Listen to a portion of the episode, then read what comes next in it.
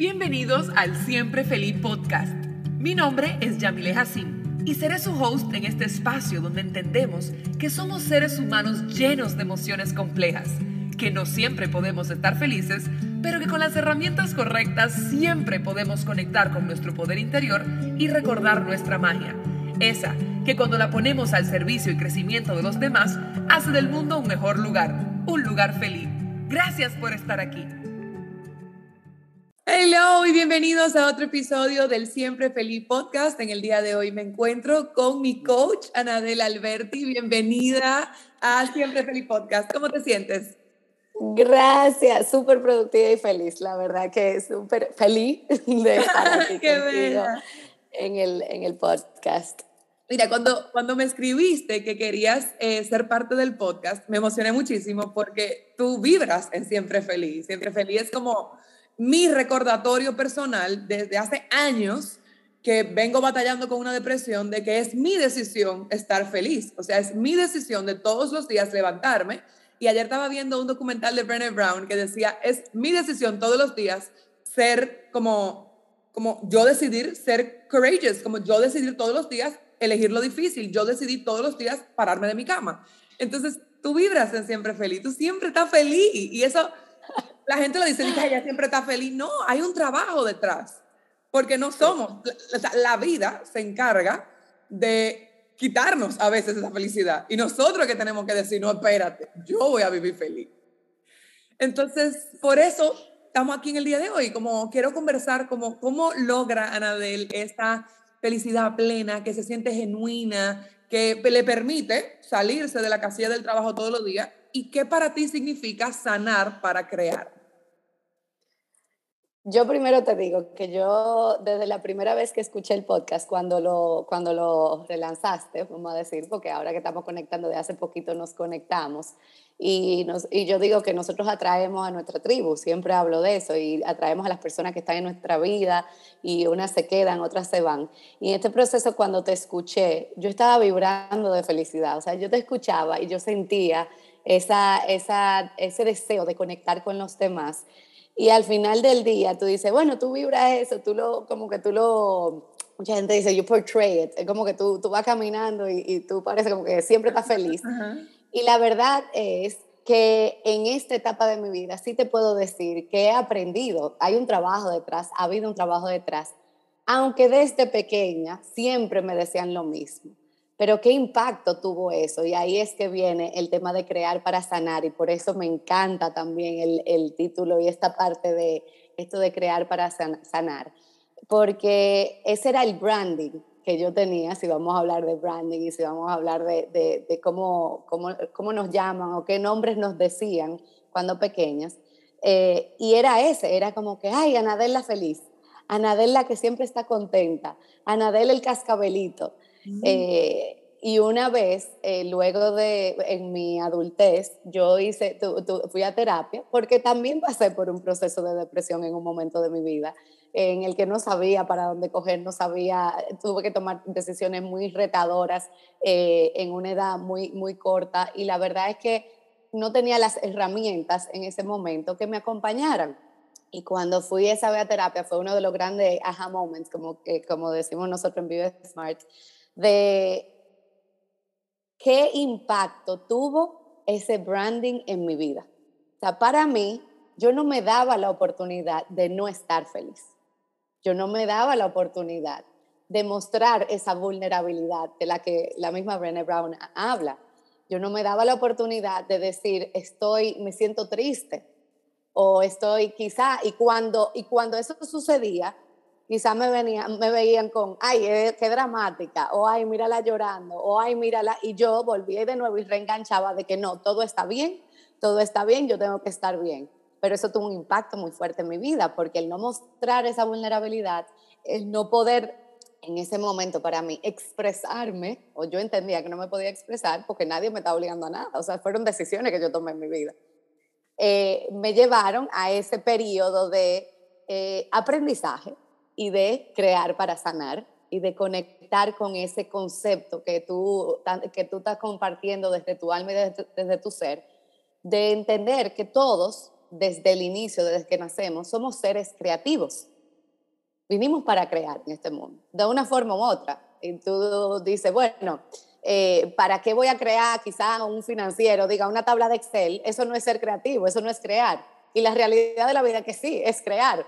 Porque en mi mente, tú creas una tabla de la NASA, como le digo yo, en Excel, con todos esos números, es tu manera creativa de expresarte y quizás de hasta conectar y probablemente de conectar con tu ser y dar valor a otros y aportar desde tú, donde tú sabes aportar. Y para mí crear para cenar es eso, es conectar con tu autenticidad, conectar con tu ser, saber que somos y entender que somos seres creativos, que vinimos a este mundo a sanar porque somos seres que estamos en constante evolución. Entonces, si estamos constantemente evolucionando, si estamos constantemente aprendiendo, siempre se nos van a presentar situaciones en la vida en las que vamos a, necesitar crear para seguir sanando, si así lo queremos ver y si así lo queremos elegir. Porque no tiene nada de malo si sanamos, mientras más sanamos, más vamos sanando las generaciones por venir.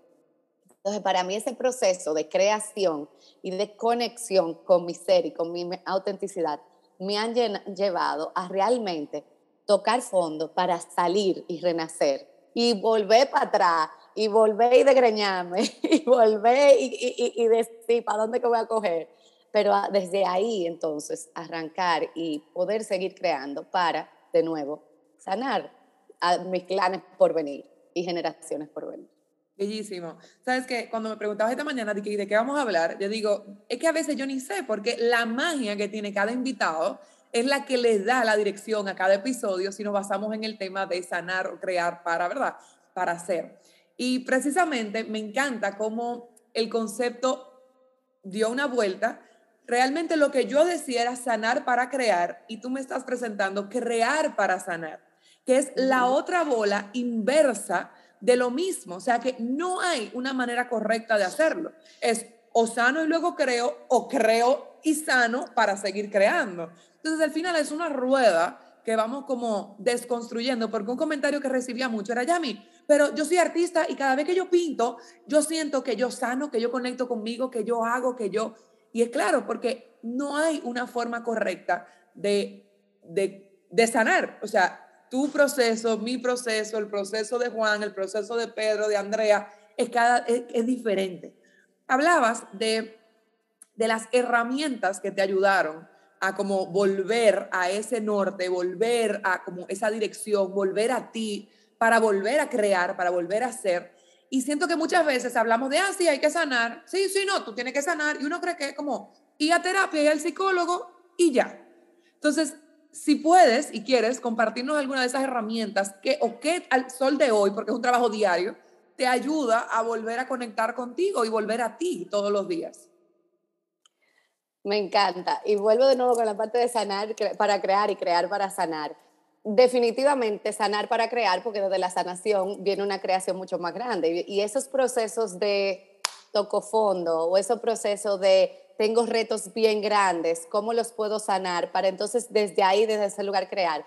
Sin embargo, es muy lindo lo que tú dices, es esa rueda que yo te decía, bueno, crear, voy a crear y desde esa creación voy a, a empezar a sanar. Porque si te pones a pensar, por ejemplo, un diseñador gráfico o un fotógrafo puede hacer o plasmar su idea y desde ahí expresar y dejarse sacar todas esas emociones. Y el momento de tú expresarlo de una manera u otra, un poeta escribiendo un poema, alguien expresándose en una conferencia, en una charla, inmediatamente, muchas veces como está sucediendo aquí, que no sabemos ni siquiera, no teníamos ese guion eh, pautado, estamos en ese proceso de sanar. Entonces todo es la rueda, es el 360 que decimos, volvemos de nuevo y cómo lo hacemos, ni para atrás ni para adelante, las dos formas te van a funcionar de una forma u otra, siempre que conectemos con nosotros mismos, siempre que conectemos con el hecho de yo tomo la decisión el día de hoy, a partir de hoy, de, y le pongo, y, tú completa la oración, porque cada Ser mi mejor versión. Ser mi mejor versión, me encanta. Eh, y la parte de las herramientas, mira, sí, yo soy, yo la verdad que siempre he sido muy abierta en comunicar y en todas las herramientas que he utilizado, eh, tanto como terapia tradicional a terapia holística, a sanación holística. Yo inclusive me encaminé eh, en un eh, valga la redundancia, un camino de yoga y meditación. Yo me certifiqué como, como instructora de yoga. En, esa, en ese momento lo hice no necesariamente para enseñar, yo lo hice por, para mí, para yo eh, eh, volver a descubrirme, para yo volver a conectar con, mi, con mi ser. Y desde ahí empezó ese proceso de, crecimiento y de conexión. herramientas como la oración, en ese momento a mí me ayudaron mucho. Escribir, yo me, escribí en, mi journal y lo sigo haciendo. Em, la gratitud, si hay algo que a mí todos los días, aunque suene cliché, mucha gente dice, no, pero es que ser agradecido, pero es la gratitud desde un lugar de, no desde un lugar de, ay, yo agradezco todos los días por estar respirando, no, agradezco estar aquí ahora, por estar respirando y seguir construyendo y seguir enfocándome en eso que quiero seguir creando. No quedarme en esa zona de confort porque hay una, hay una vamos a decir, un misconception, una, eh, una idea errónea de que, bueno, soy, eh, vivo en gratitud y ya, todo está bien. Sí, todo está perfecto, pero vamos a seguir construyendo, vamos a seguir creando, vamos a seguir sanando para seguir siendo agradecidos y poder recibir en nuestras vidas todo lo que el universo tiene para nosotros, para, tiene para darnos. Entonces, la gratitud, el yoga, la meditación, el escribir en un diario todos los días, el hablar, el hablar el conectar con personas que quizás antes no había conectado, simplemente porque estaba vibrando, no lo estaba vibrando. El seguirme preparando mejor, el seguir aprendiendo, el seguir conociendo, eso me ha llevado a un mundo de eh, aprender sobre eh, sanación holística, biodescodificación, bioneuroemoción, o sea, toda, toda las, eh, esta, esta rama de, de, sanación que quizá en otro momento yo ni siquiera lo hubiese pensado. Y eso empezó a traer a mi vida a personas, yo digo que son mis angelitos en la tierra, porque al final del día, como te digo, seguimos vibrando, y a estar en un ambiente en el que todos los días se me presenta alguien que viene a traerme un mensaje, porque así lo veo también. No lo veo como, ah, conocí a alguien más, o ah, estoy comunicándome con alguien más, o tengo esta conversación con alguien. No, la pregunta que me hago siempre es, ¿qué vino esta persona a enseñarme? ¿Qué vino esta persona a enseñarme? Y puede ser que esté teniendo una conversación súper buena o una conversación súper retadora, pero algo vino esta persona a enseñarme para yo seguir sanando y de ahí seguir creando.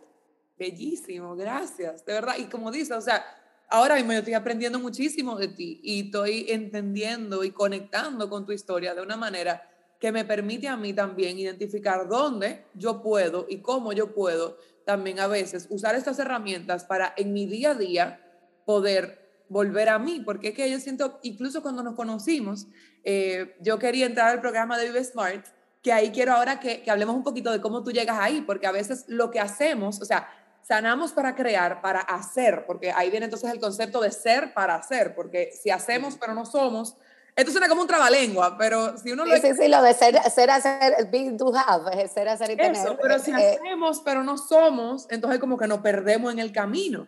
Y yo me acuerdo que yo llegué a ti y yo siempre he sido, ayer me encantó que vi lo de Brené Brown porque conecté muchísima con ella, no la conocía, y fue mi mamá que me dijo, oye, me tú tienes que ver esto, porque tú me estás hablando de vulnerabilidad. vulnerabilidad.